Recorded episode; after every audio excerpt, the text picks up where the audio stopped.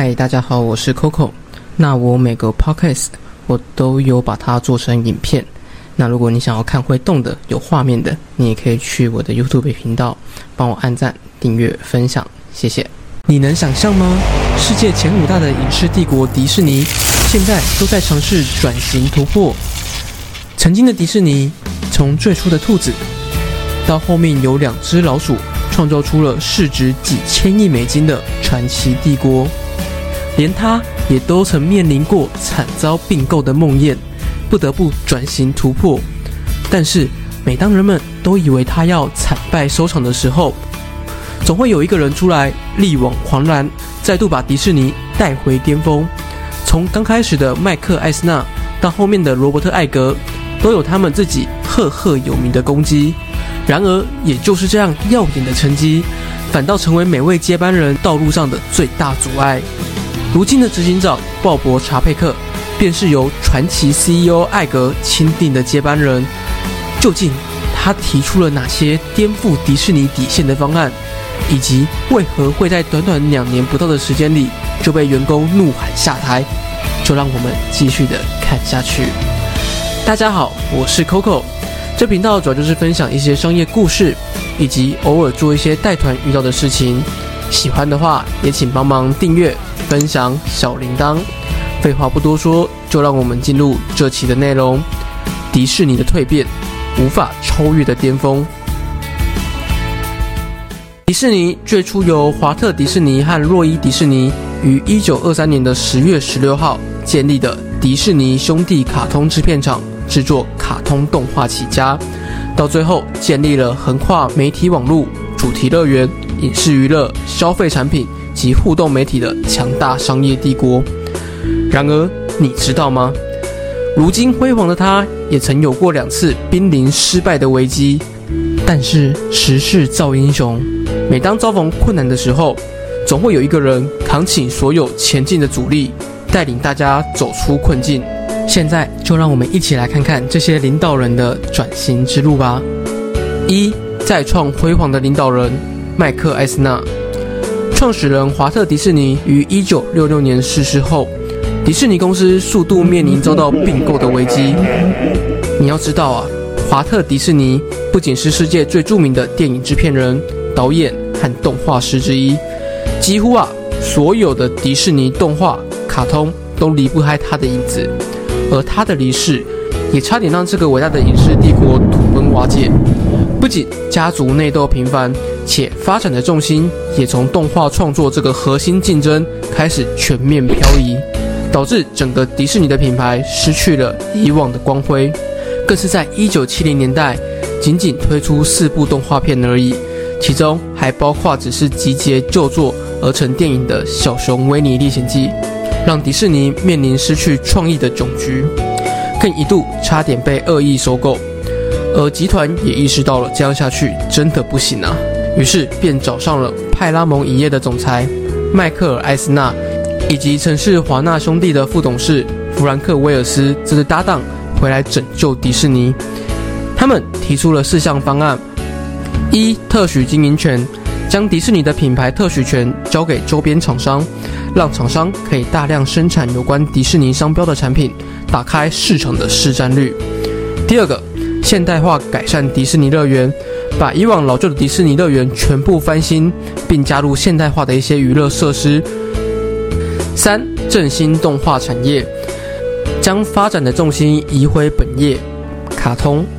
像是《狮子王》《美女与野兽》，便是在那个时候上市的，并取得斐然的成绩。第四个，涉足成年人观看的电影领域，创立了试金石电影公司，专门发行此类电影。并取得不错的回响，并且他们在一九九零年更推出了一项迪士尼十年计划，力图在千禧年时正式确立迪士尼商业帝国的地位。不得不说，这样的转型在当时是取得了不小的成就，更让迪士尼从十四亿美金的公司发展成市值高达两百八十亿美元的大公司。但这项辉煌的成绩，也在搭档弗兰克·威尔斯的意外辞世。而逐渐走向下坡。他曾为迪士尼创造出各种的荣耀，但也因为种种的原因，而被董事会轰出了迪士尼。第二个，缔造传奇的 CEO 罗伯特·艾格，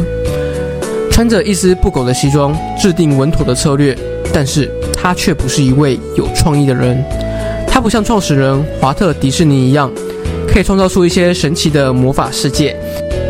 他也不像马斯克这样，充满着各种的争议。在2005年接下 CEO 的他。不仅成功并购了曾经的苹果之神贾伯斯率领的皮克斯动画，还在后续并购漫威、卢卡斯等知名影业，创造出了像是《冰雪奇缘》《复仇者联盟》以及《可可夜总会》等脍炙人口的影视佳作。在他的带领下，十五年的时间里，获利从原本的二十五亿美金，到二零一九年已经达到一百零四亿，是当年的四倍有余。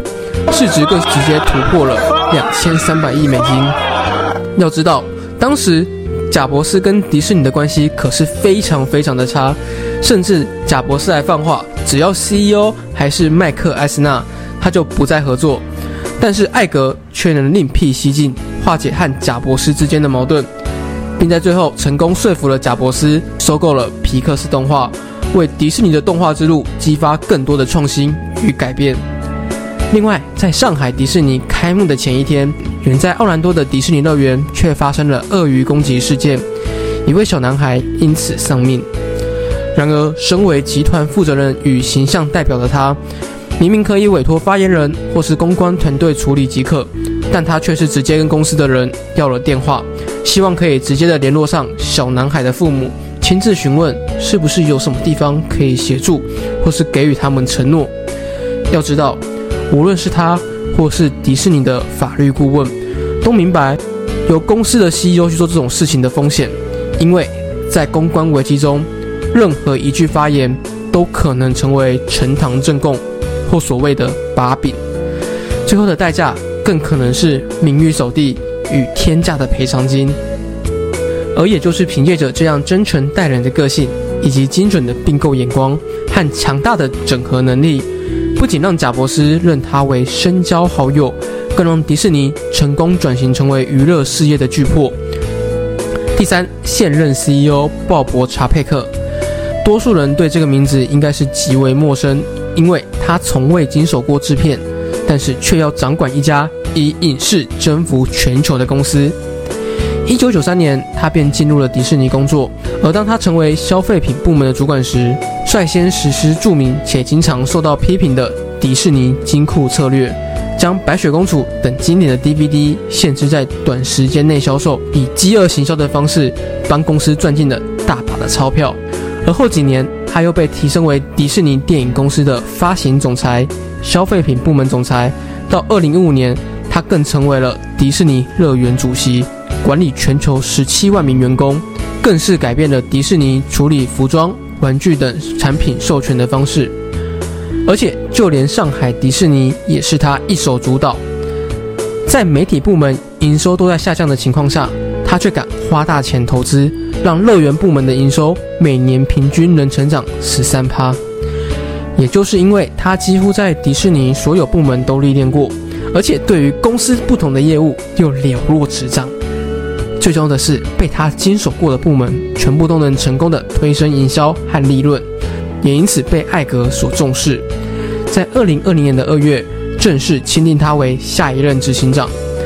然而，没想到事隔一年，他却因为太专注在消费者与公司的经营，反而忽略了敏感议题，而让他在公司里外不是人。二零二二年四月。佛州政府拔除了迪士尼主题乐园腹地的管辖权以及税收豁免权，让股价大跌八趴。因为在较为保守的佛州，在州长推动校园禁止讨论同性恋法的时候，他起身反对，也因此让州长对他狭怨报复。即使迪士尼为佛州带来超过五十亿美金的收入，然而这项举动却也没有为他带来任何的好感。因为他不是在一开始就出来喊，而是在员工不满公司的政策和不表态而开始罢工，并轮番到街上抗议，他才开始出来选边站。也因为这样，让他不仅受到政府的打击，也让员工对其心生不满，并要求他给我下台。甚至开始怀念起去年交棒的前领导人艾格。另一方面，为了摆脱前 CEO 艾格的影子，提出制作更加恐怖和惊悚的影视剧作来吸引客群。但是这个方案更是打破了迪士尼一直以来合家观赏的定位，以及前任 CEO 坚决否定的事情。更具争议的是，他还考虑把赌博业务放在原本只播放体育节目的 ESPN 频道，更是冲击了公司的高层。而面对这些质疑的声浪，他也提出内部的研究资料做出回应，并表达这不会对迪士尼的形象造成伤害，反而还可以赚取更大的利润。也就是这么一位充满争议的领导人。从一上任便遇到新冠肺炎造成的全球灾情，而后又因敏感议题而惨遭非议，再加上后面不断的变革措施挑战底线，让这位上任不到两年的领导人也无法摆脱前任 CEO 比较的影子。究竟他会带领迪士尼转型之后再创辉煌，又或者是跌落神坛就此一蹶不振？就让我们继续的看下去。以上就是这期的内容。如果喜欢的话，再请帮忙订阅、分享小铃铛。我是 Coco，我们下次再见。